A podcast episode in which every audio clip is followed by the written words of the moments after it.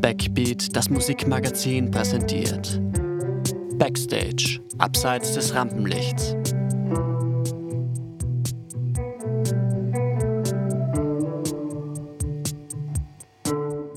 Hallo und herzlich willkommen zum zweiten Teil unseres Backstage-Podcasts mit Marlene Brückemann. Ich freue mich, dass du wieder hier bist und komme auch gleich zur ersten Frage. Musik begleitet dich ja schon dein ganzes Leben. Deine Mutter hat Komposition studiert, du hast Bratsche gelernt. Ja. Ähm, beeinflusst dich dein Musikwissen heute beim Abmischen? Äh, schon sehr, ja.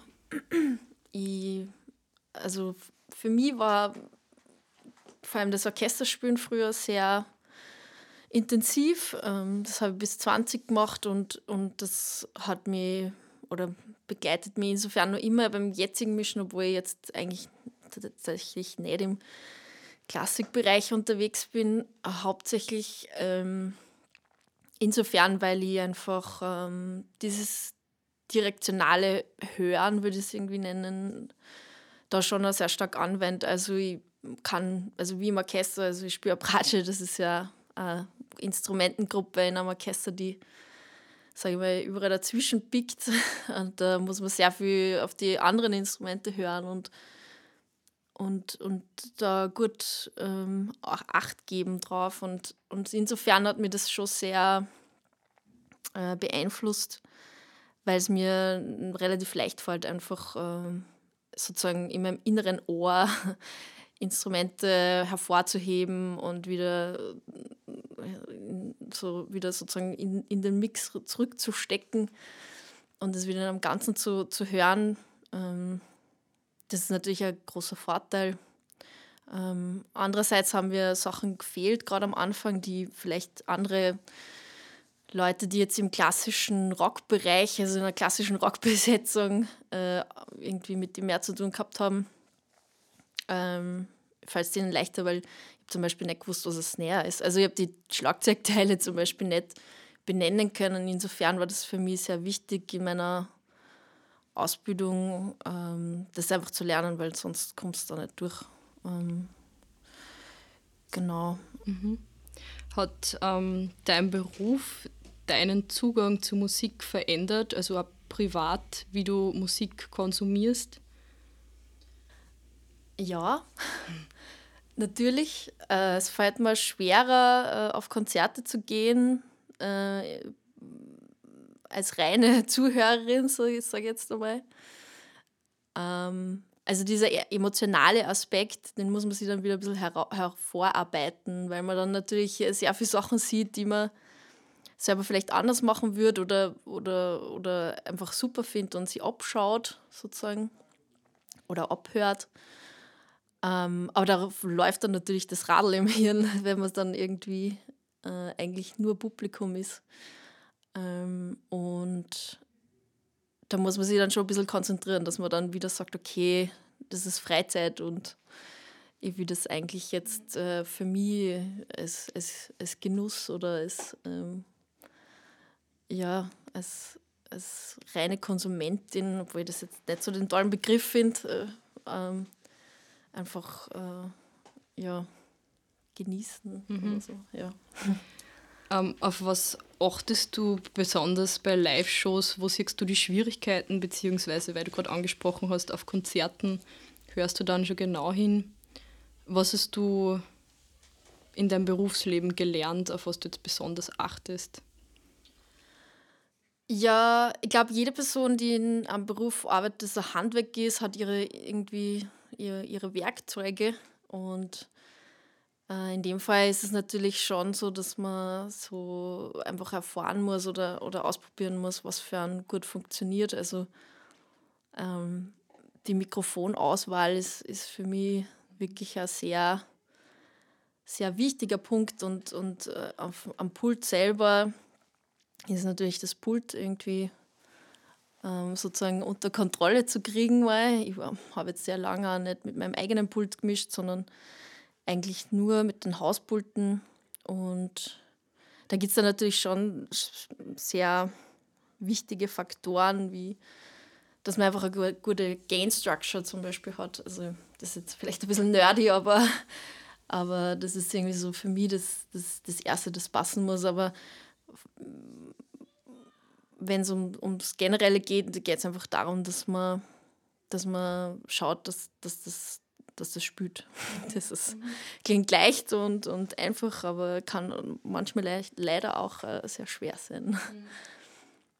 Du mischt jetzt mit dem eigenen Pult? Äh, na, also Corona ist mir da zuvor gekommen, mhm. ähm, aber der Plan wäre es schon gewesen, ja. Okay, hast du ein Lieblingsequipment? Ja, also ich habe natürlich so meine, meine Favorites, ähm, die äh, recht gern verwende und, und das ist, also ich freue mich immer, wenn ich eine D&B-Anlage ähm, sozusagen äh, mit dem arbeiten darf. Irgendwie liegt mir das oder es spielt mir irgendwie recht zu meiner Art zu mischen äh, zu, wie, kann, wenn man das so sagen kann.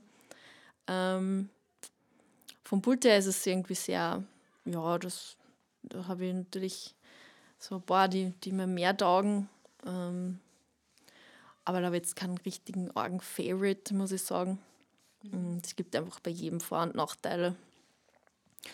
Äh, großer Fan bin ich von, von den DPR 4099. Das ist äh, auch der, der Klassik zu schulden. Äh, das ist einfach ein extrem cooles Mikro, auch wenn ich es jetzt für die Dives zum Beispiel nicht brauche. Mhm.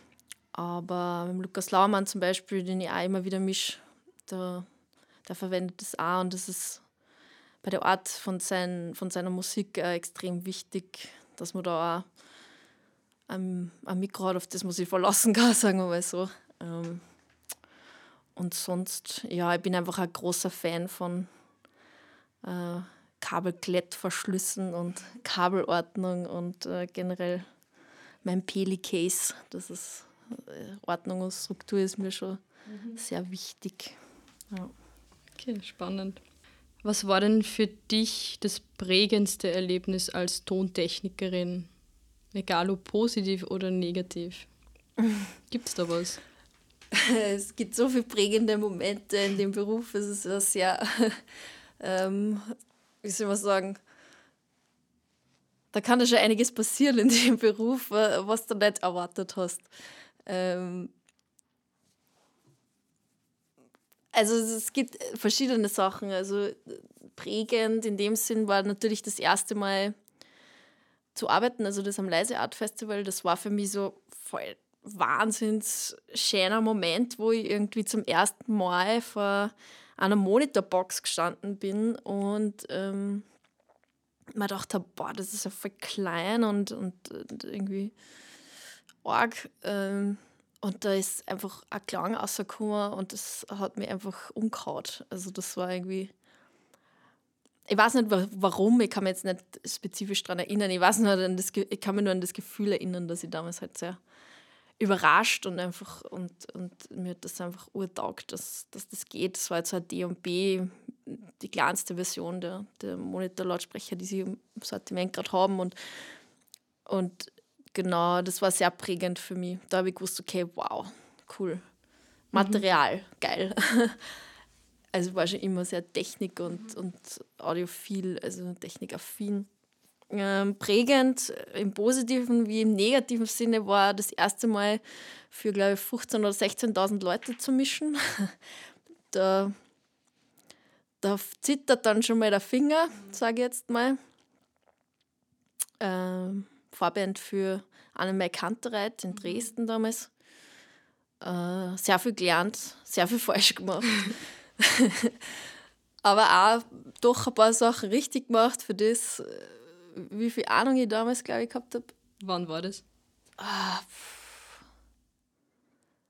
das war vor, im Sommer vor, also nicht letztes Jahr, sondern vorletztes Jahr. Okay. Genau, das war, ja, uh, die Dimensionen haben mich damals noch extrem umgehauen. Also ich habe es fast nicht zum Pult rechtzeitig geschafft, weil ich unterschätzt habe, wie lange man durch die Menge braucht, vom Backstage hinter der Bühne zu, zum FOH. Das war wow. super peinlich. Ähm, aber auch irgendwie charmant. Also ich habe das dann irgendwie lieb von mir selber gefunden. ähm, ja. Ähm, okay, ja, das glaube ich, dass das eine genau. ganz andere Erfahrung ist, dann wirklich für so vielen Leuten. Ja, es war einfach eine schöne Möglichkeit. Mhm. Ja. Wen, wen mischst du nun so? Also ich habe, ähm, du bist ja beim, beim Girls Rock Camp von Pink Noise dabei. Ja. Kannst du uns kurz erklären, was das genau ist, für die, die es nicht kennen? Also wenn ihr es nicht kennt, dann schaut es euch am besten mhm. an. Äh, aber für alle, die, die es jetzt nicht gefreut, äh, sich das anzuschauen, ich, das ist ein Camp, das sie ähm, zum Ziel gesetzt hat, Mädchen, also Mädchen und eigentlich Teenies, ähm, die sich als Frauen definieren, ähm, die Möglichkeit zu geben, Instrumente zu lernen ohne Vorkenntnisse, eine Band zu gründen und, und ein Konzert zu machen, ein Abschlusskonzert.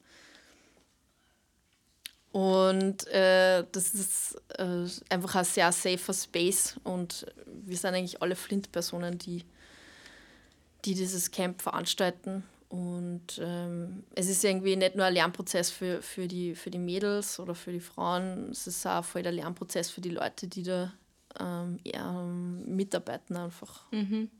Also es sind sehr flache Hierarchien und wir arbeiten eigentlich als Kollektiv, wenn man das so sagen kann. Mhm. Ähm, also wir treffen eigentlich alle Entscheidungen oder einen Großteil der Entscheidungen gemeinsam. Und das ist eine relativ große Gruppe von Frauen aus Österreich, hauptsächlich Wien, die das veranstalten, genau. Super, ja, Frauen auf die Bühne. Ja. Sehr cool. Und in, in the front. Ja, voll. ähm, das Musikbusiness ist ja trotzdem immer nur männlich dominiert. Also was meine, also was ich so mitgekriegt habe in den letzten Jahren. Ähm, kriegst du das als Tontechnikerin auch öfter mal mit oder kannst du es nicht? Ja, dass der Bereich, also die Veranstaltungstechnikbranche männlich dominiert ist, fällt mir insofern auf, dass ich zu 98 Prozent mit Männern arbeite. Das heißt, ich muss mich auch sehr viel mit Männern auseinandersetzen. Und das war am Anfang extrem positiv eigentlich auch und sehr, sehr welcoming. Ähm, es wird aber je nach, also ich glaube, das ist in fast allen Branchen oder in jeder Branche so, sobald du irgendwie ein bisschen was reißt, sage ich jetzt einmal, äh, kommen da schon mal so ein paar Allüren auf, sage ich jetzt einmal. Äh, die darf man aber dann oft auch nicht persönlich nehmen. Also es ist schon ein, ein, ein Bereich, wo man sich durchsetzen muss körperlich natürlich auch oft stark und hart arbeiten muss. Also mhm. man muss schon selber auch viel geben ähm, und auch bereit sein zu geben. Und das muss einmal irgendwie taugen, äh, sonst, sonst geht das nicht. Aber das gilt eigentlich für alle, die in dem Bereich arbeiten. Und Gott sei Dank ist es halt insofern in, in der österreichischen Veranstaltungstechnikbranche so, oder zumindest ist es mir so aufgefallen oder in den Kreisen, in denen ich mich bewege, dass man das schon sehr hoch hat, dass man im Team einfach respektvoll miteinander umgeht. Also ähm, man muss einfach auch gewisse ähm, Verhalten, ein gewisses Verhalten einfach mitbringen, damit man da irgendwie weitermachen kann, mhm. sonst ist man einfach schnell weg. Und das finde ich ja recht, recht positiv in dem Sinn, dass da jetzt nicht große Egos irgendwie zelebriert werden mhm. oder so. Und genau, also ich muss sagen, jetzt mit Corona und so habe ich es schon gemerkt, also kurz, also in der Corona-Zeit ist diese, diese, ähm, wie soll man sagen, ähm, ja, Anfeindungen ist jetzt viel zu hart, aber aber diese, diese ein bisschen skeptische, skeptische Grundhaltung mir persönlich gegenüber schon öfter dann mhm. vorkommen, aber das liegt, das kenne ich aus meinem Beruf als Kellnerin, dass Männer oft, oder ist mein Gefühl, oft in, in Situationen, Stresssituationen, und in dem Fall ist es halt Arbeitsaufträge und Geld, ähm, wenn das wegfällt oder bedroht wird oder ihr Status bedroht wird, dass da oft da, dass man da oft mehr einstecken muss. Hm, ja, ähm. ist sicher ein hartes Business. Ne? Du bist ja selbstständig. Ja. Ne? Du musst dich wirklich ja selbst um deine Aufträge kümmern. Würdest du sagen, es ist ein hartes Business oder ist das nur von außen gesehen so?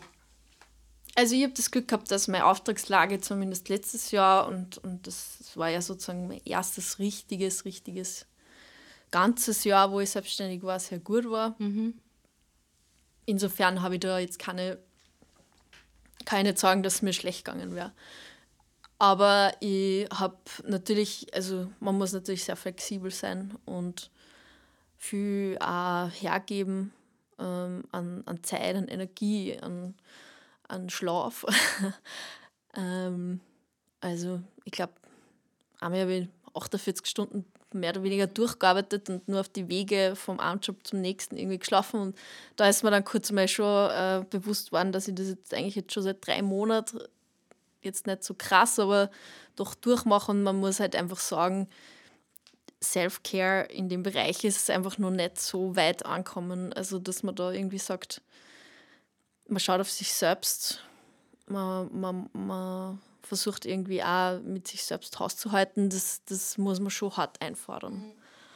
Also das ist auch der Grund, warum ich zum Beispiel Supervision ab dem Zeitpunkt, wo ich selbstständig geworden bin, gemacht habe, als Präventivmaßnahme, damit ich lang, lang und nachhaltig in dem Beruf bleiben kann, weil's, weil ich so viele Kollegen und Kolleginnen habe, die oft einfach auch sehr psychisch belastet sind über Jahre oder auch körperlich stark belastet sind und einfach große Beschwerden danach haben. Also sei es Süchte oder ähm, einfach ja, körperliche Beschwerden, die einfach dann chronisch werden und, und, und halt auch dann oft nicht mehr arbeiten können oder halt nur eingeschränkt. Und mhm.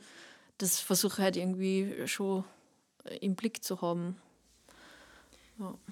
Was würdest du jemandem raten, der ähm, jetzt gerade Ausbildung zum Tontechniker, zur Tontechnikerin macht oder eine machen möchte und sie dann später selbstständig machen möchte? Was würdest du den Personen raten, jetzt mit deiner Erfahrung?